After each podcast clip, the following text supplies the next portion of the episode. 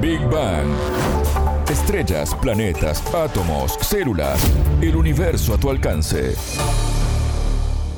Bienvenidos a Big Bang, el programa de Sputnik. Alejandra Patrone los saluda desde Montevideo. Ya está con nosotros Anabela Paricio. Anabela, ¿cómo estás? Bienvenida. Muy bien, Ale, muchas gracias. Por primera vez en la historia se identificó una familia neandertal. Un experto nos explica qué es esto para la ciencia y qué investigaciones hay en Latinoamérica en esta materia. En Big Bang. Temas, preguntas, expertos, para entender el cosmos, para entender la vida, para entender nuestro planeta.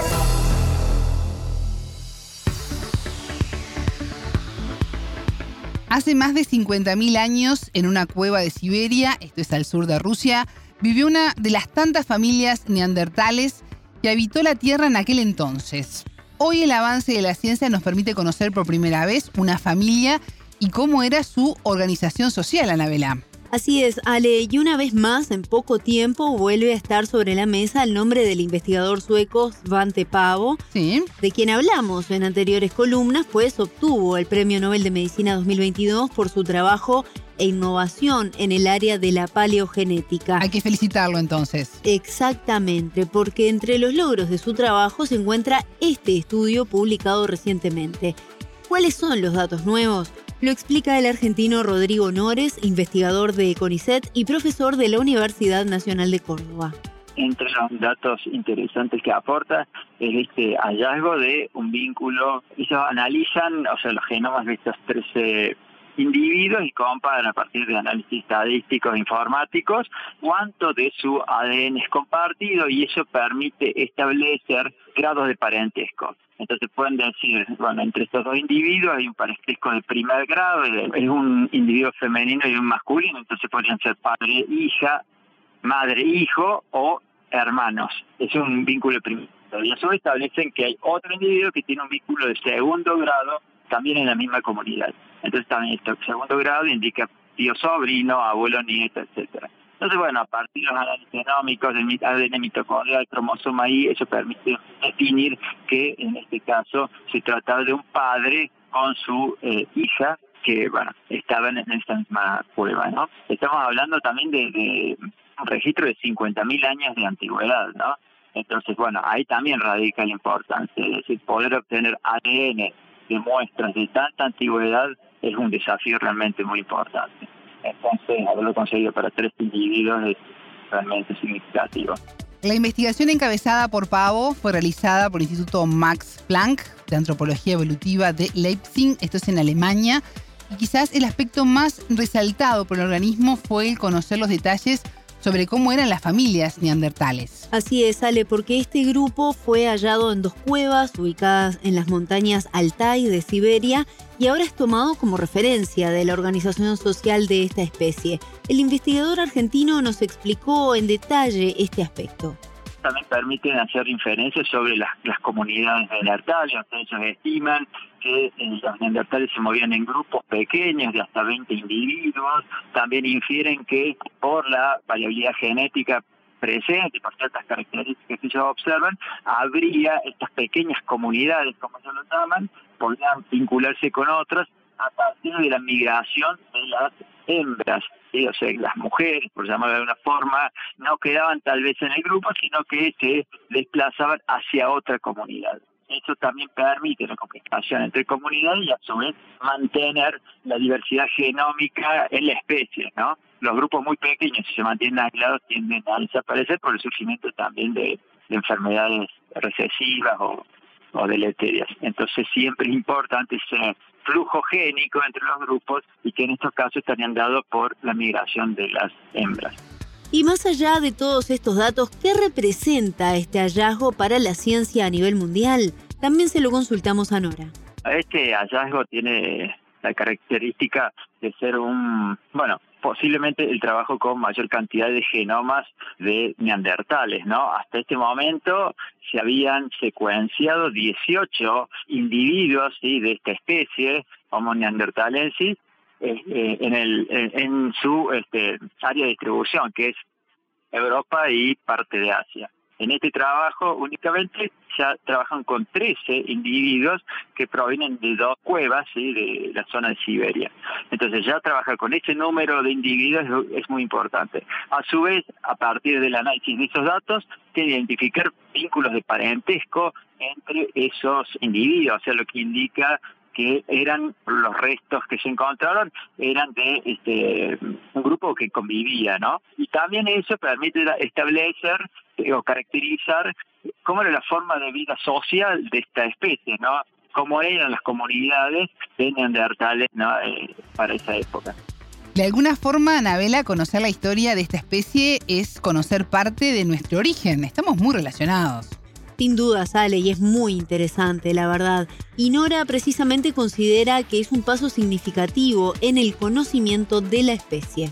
Si bien no es nuestra propia especie, es una especie de homínido que se evolucionó paralelamente a nuestra especie, o sea, nuestra especie Homo sapiens evolucionó en África, mientras tanto en Europa evolucionaba Homo neanderthalensis. Cuando Homo sapiens sale de África y se encuentra con esta especie, bueno, en principio se pensaba que, eh, bueno, Homo sapiens había llevado a la, de alguna manera a la extinción de neandertales, ¿sí? que es una especie que desaparece hace 40.000 años. Por el contrario, luego, a partir de los análisis genómicos, se pudo determinar que hay un componente genómico neandertal en nuestra especie sí, principalmente en Europa y Asia, hay un porcentaje relativamente bajo, pero de alrededor de entre el 1 y el 5% de ADN neandertal. Entonces quiere decir que la especie neandertal no se extinguió, sino que fue parcialmente asimilada en nuestra especie. Entonces conocer el pasado de neandertales también implica conocer de alguna forma parte de nuestro pasado, ¿no? Porque también están en nuestro ADN.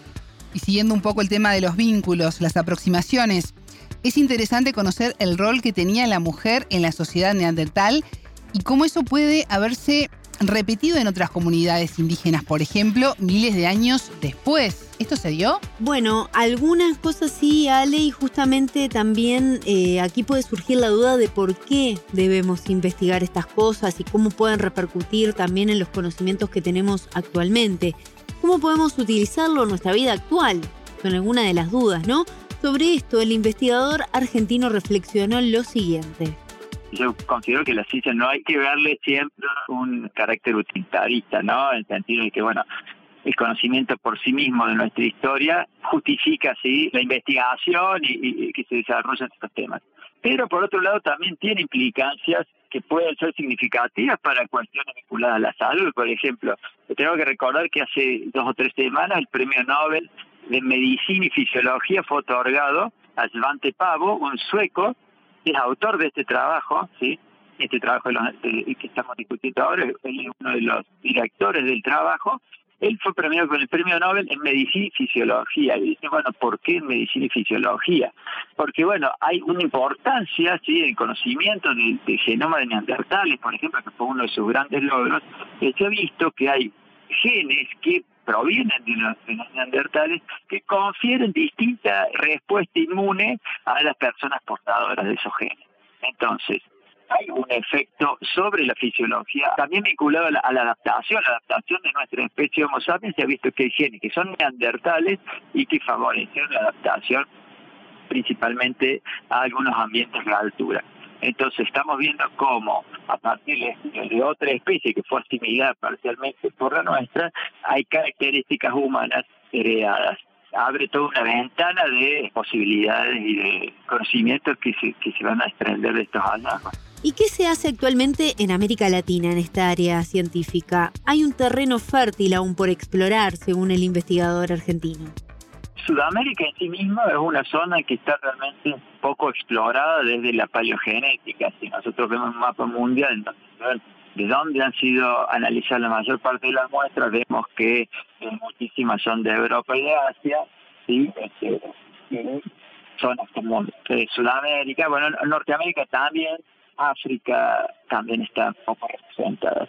Entonces hay mucho por hacer. Nosotros tenemos eh, trabajo en colaboración con laboratorios de Alemania, con laboratorios de Nueva Zelanda, con laboratorios de Estados Unidos, en donde hemos hecho distintos tipos de análisis. No solamente estamos haciendo estudios eh, vinculados a lo que se conoce como historia evolutiva de las poblaciones, que es esto mismo, conocer cuestiones vinculadas al poblamiento, al origen de las poblaciones, al, al mestizaje entre poblaciones, a la migración o movimiento de un lugar a otro, sino que también estamos haciendo estudios de paleopatologías, es decir, tratar de identificar enfermedades ¿sí? a través del secuenciamiento de genomas de bacterias, por ejemplo, que están presentes en las poblaciones del pasado, para inferir sobre las condiciones de salud y enfermedad.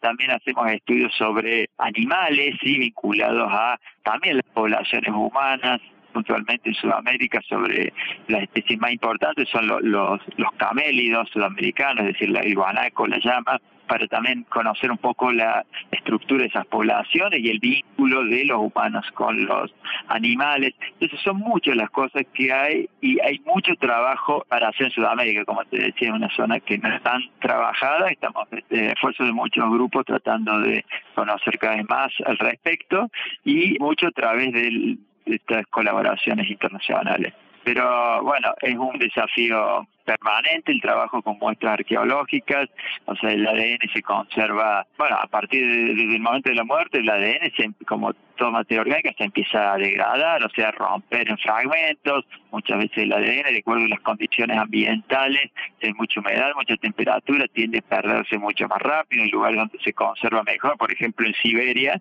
las bajas temperaturas hacen que se pueda obtener ADN de 50.000 años, ¿no?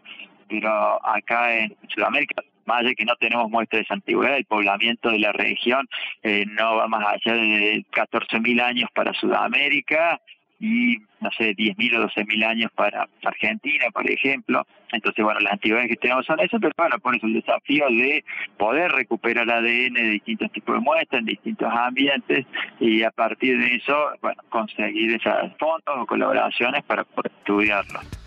La falta de financiamiento e infraestructura es una constante limitante en las investigaciones científicas aquí en el continente. Es como nuestra piedra en el zapato, ¿no? Sí, Ale, y es algo que también hemos hablado en otras oportunidades en Big Bang, ¿verdad? Pues los recursos humanos son de gran valor y están disponibles, pero en investigaciones como esta se requiere una tecnología muy avanzada, muy costosa, y la opción que tienen los científicos latinoamericanos es emigrar o realizar trabajos de cooperación internacional, que es una gran herramienta que les permite acceder a estos recursos. De todas formas, como pasa siempre, ¿no? El ingenio de estas personas y la avidez por conocer les permite tener buenos logros y, y grandes conocimientos con los recursos que hay disponibles.